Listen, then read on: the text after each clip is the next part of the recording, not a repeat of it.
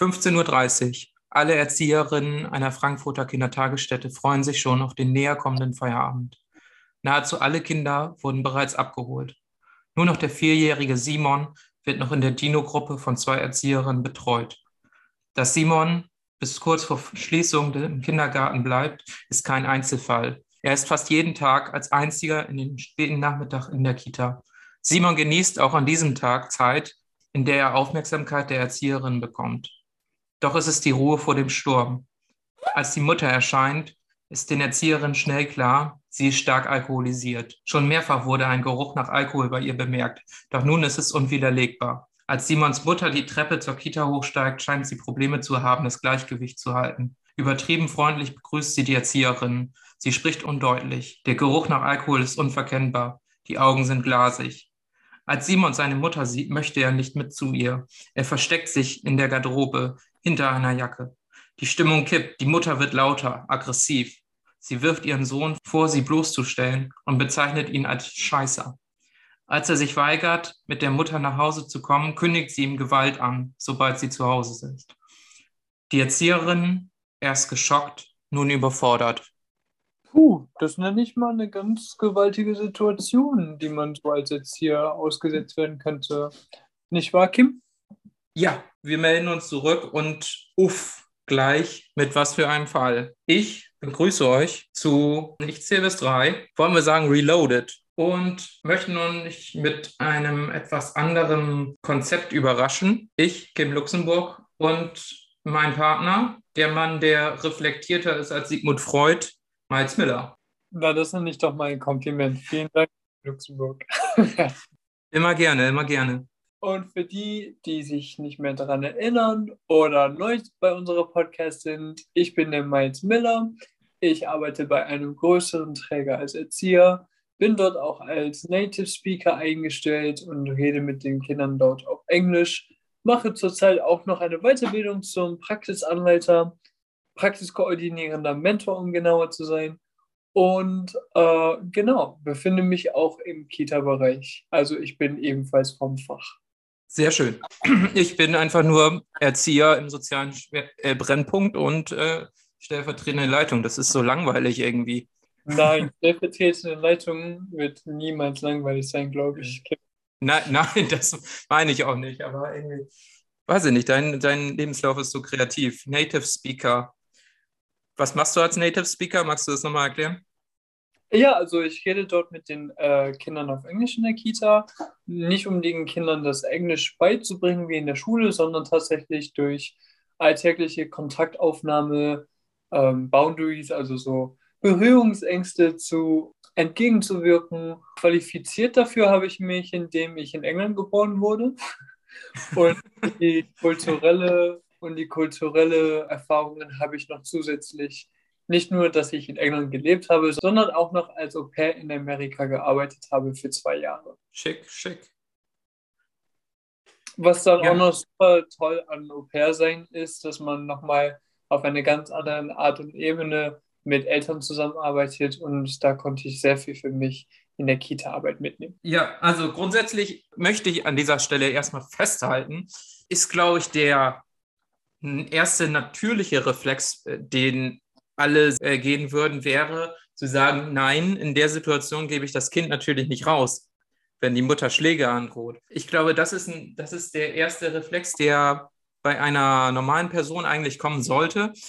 Grundsätzlich gilt natürlich, dass wir als Erzieher überhaupt nicht entscheiden können, wer darf abholen und wer nicht, oder wir können es nicht beeinflussen, sag ich mal wer das Aufenthaltsbestimmungsrecht hat oder wer das Sorgerecht hat. Da können wir nicht einfach Einfluss nehmen. Die Situation, die hier so ganz speziell ist, ist, dass äh, wir sagen müssen, ist da Gefahr in Verzug und ist das so viel Gefahr für das Kind, dass wir sagen, nee, das ist eine Ausnahmesituation und in dieser Situation geben wir das Kind nicht mit. Ist das eine Aussage, die du so bekräftigen würdest und verteidigen würdest? Oder ist, ist das dein Sichtpunkt oder ist das etwas, worüber wir jetzt reflektieren wollen?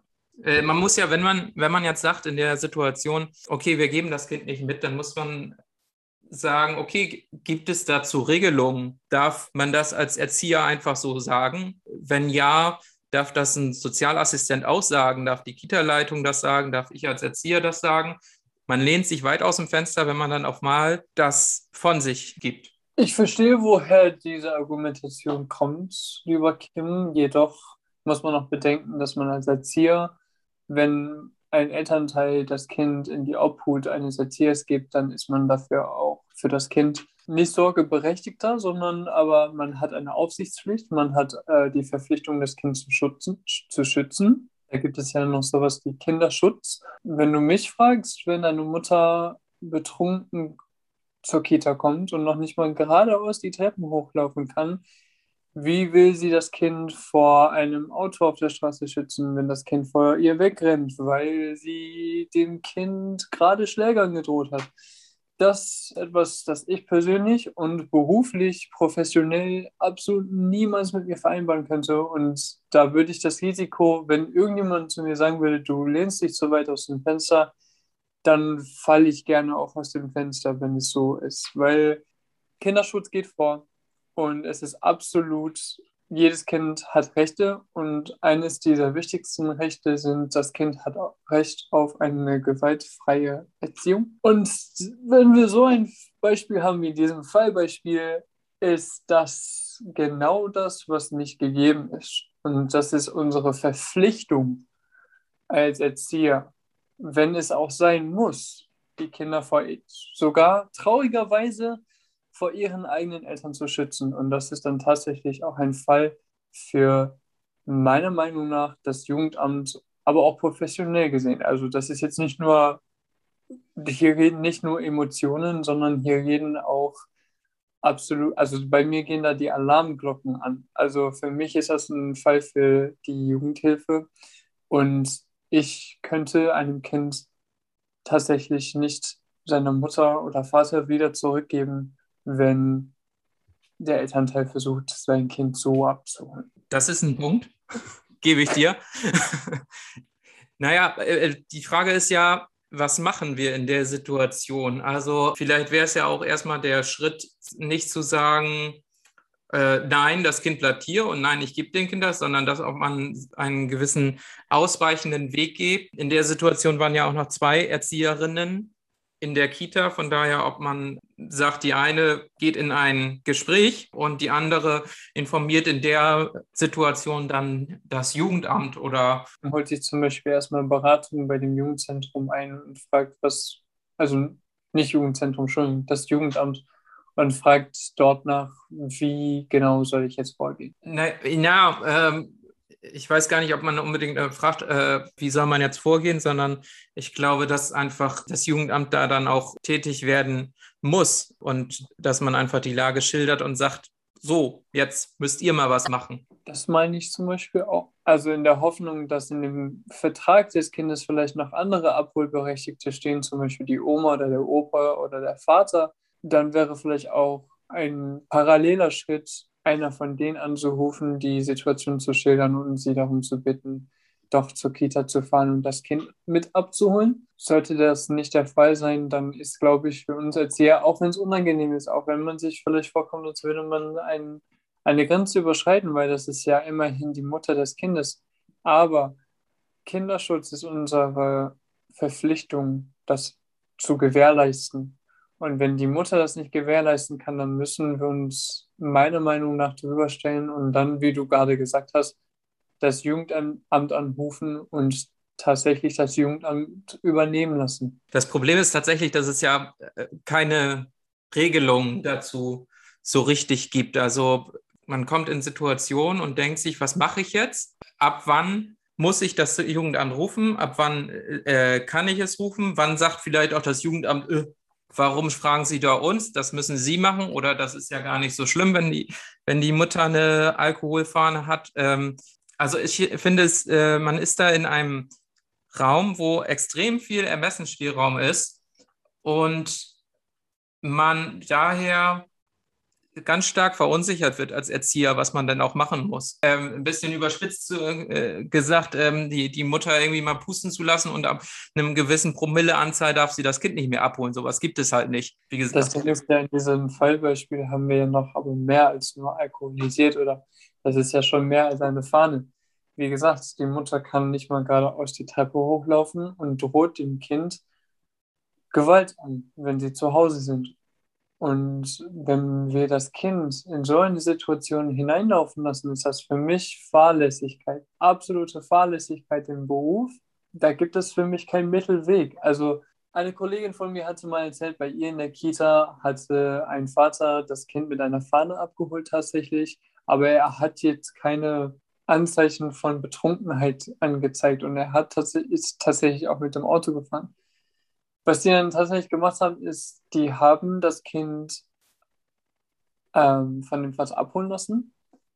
Doch wurde der Vater und die Mutter wurden nochmal zu einem Nachgespräch eingeladen, weil da halt Bedenken war und die wurden dann direkt am nächsten Tag darauf angesprochen, also über E-Mail ähm, zu einem persönlichen Gespräch eingeladen und das auch zu Corona-Zeiten, weil das halt schon ein ernstes Thema war und dann mhm. saßen die zu viert im Büro, also die Leitung, die Stellvertretung, Mutter und Vater mit Maske und haben das dann erstmal besprochen und dabei kam heraus, dass der Vater irgendwelche Medikamente nehmen musste, die ähm, Alkohol beinhalten und irgendwie sowas. Auf jeden Fall wurde es geklärt. Jedoch in diesem Fallbeispiel, wie schon jetzt nun ein paar Mal aufgezählt, äh, bekommt das Kind ja Schimpfwörter an den Kopf. Also ein Schimpfwort, aber ein Schimpfwort ist schon zu viel. Aber es wurde Scheißer genannt oder es wurde noch Gewalt zu Hause angedroht. Wie nach zuvor bin ich ganz der Meinung, das wäre, es wäre sehr grob fahrlässig, wenn wir das Kind da mit nach Hause schicken. Ja, man sieht ja auch, dass das Kind in der Situation ja auch schon das äh, auffälliges Verhalten zeigt, also als seine, als die Mutter kommt. Es ist ja nicht so, dass man sich denkt, oh, die macht ja, die macht ja nur Quatsch oder die, äh, die meint das gar nicht so oder so, sondern äh, man kann auch schon an dem Verhalten des Kindes erkennen, das Kind hat, hat eine gestörte Bindung zu der Mutter. Mhm. Und von daher sieht man ja auch, dass die Gefahr real ist.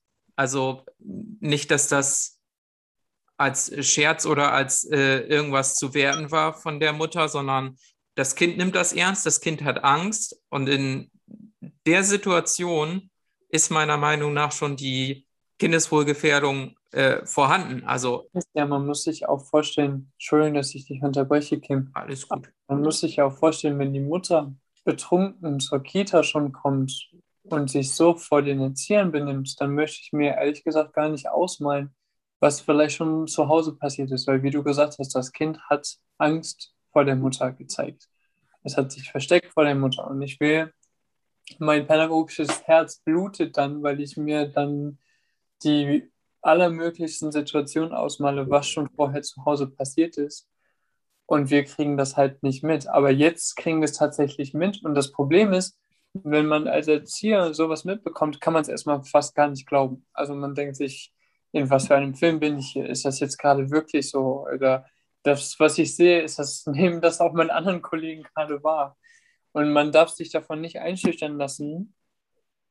Und ähm, wenn man schon so schockiert ist und überfordert ist, dann ist das schon ein gutes Zeichen für, nein, das ist nicht in Ordnung, wir können das Kind jetzt nicht mit rausgeben, da muss jetzt das Jugendamt eingeschaltet. Oder eben noch ein anderer Erziehungsberechtigter oder so, ähm, Sorgeberechtigter noch ein Punkt. Wie lange kann man eigentlich die, die Freundlichkeit aufrechterhalten? Also es, äh, du kannst ja entweder den Weg gehen, den wir ja auch schon jetzt äh, ein bisschen besprochen haben, dass du erstmal in ein Gespräch mit dir gehst und äh, äh die andere Erzieherin versucht, irgendwas zu unternehmen. Aber irgendwann ist ja der Punkt gekommen, wo die Mutter dann sagt, nein, ich nehme jetzt mein Kind mit.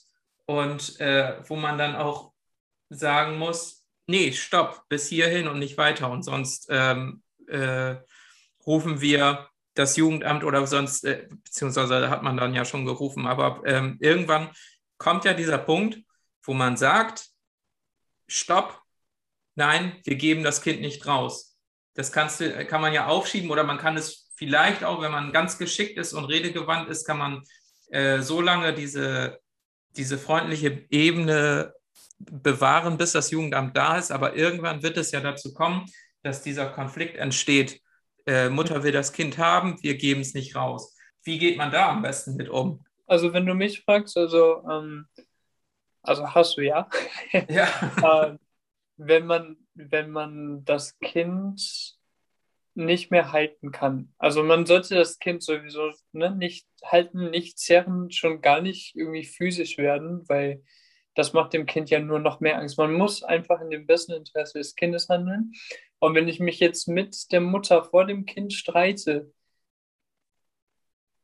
also das Kind ist ja schon in einer sehr ohnmächtigen Position. Und wenn es dann merkt, dass zwei Erwachsene noch nicht mal auf einen Nenner kommen, dann fühlt es sich ja noch ohnmächtiger und es ist dann noch ängstlicher. Heißt, ich würde unter allen Umständen ruhig bleiben, der Mutter versuchen, das zu erklären. Und vor allem, wenn jetzt kein anderer Elternteil kommen kann oder die Oma oder der Opa oder sonst irgendeine Sorgeberechtigter, dann würde ich Ihnen tatsächlich sogar erklären, wenn Sie dann niemanden haben müssen, sind wir dazu verpflichtet, das Jugendamt einzuschalten, weil so können Sie hier nicht aufkreuzen und Ihr Kind hat Angst vor Ihnen. Das ist unser Job.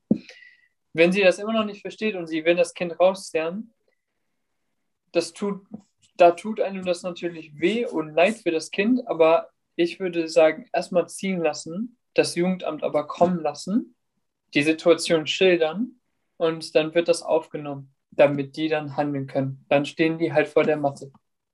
Ich denke auch, und ich glaube, ähm, da lehnst du dich gar nicht so weit aus dem Fenster. Ähm, ja, aber was mich auf jeden Fall interessieren würde, ist tatsächlich, Kim, ob es da draußen Erzieher, Sozialpädagogen oder auch tatsächlich Sozialpädagogen vor Ort beim Jugendamt, ob die sich das jetzt gerade vielleicht anhören, so eine Situation haben oder genau wissen, wie man da reagiert als Erzieher. Das würde mich nämlich, weil Gott sei Dank, ich hatte noch nie so eine Situation. Wir haben unsere Handlungsleitfäden auf jeden Fall. Dennoch würde ich mich eigentlich schon ziemlich freuen, wenn sich da jemand zu Worte melden würde, der oder die mehr Erfahrung da hat und einfach auch die, das Fachwissen und vielleicht auch schon praktische Erfahrungen damit hat. Und ob wir diese Person vielleicht mal einladen könnten. Was denkst du, Kim? Das wäre auf jeden Fall eine Idee. Ja, äh, bestimmt, falls uns da jemand hört, immer gerne melden unter ja, ich zähle bis drei at yahoo.com gerne immer oder einfach eine, äh, einen Kommentar da lassen, dann äh, melden wir uns. Jawohl.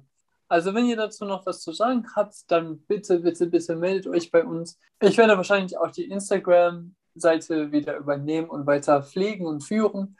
Genau. Und ansonsten halten wir es dieses Mal kurz und wir freuen uns auf eure Rückmeldungen und auf die nächste Podcast, die wir dann veröffentlichen mit dem nächsten Thema auch dazu.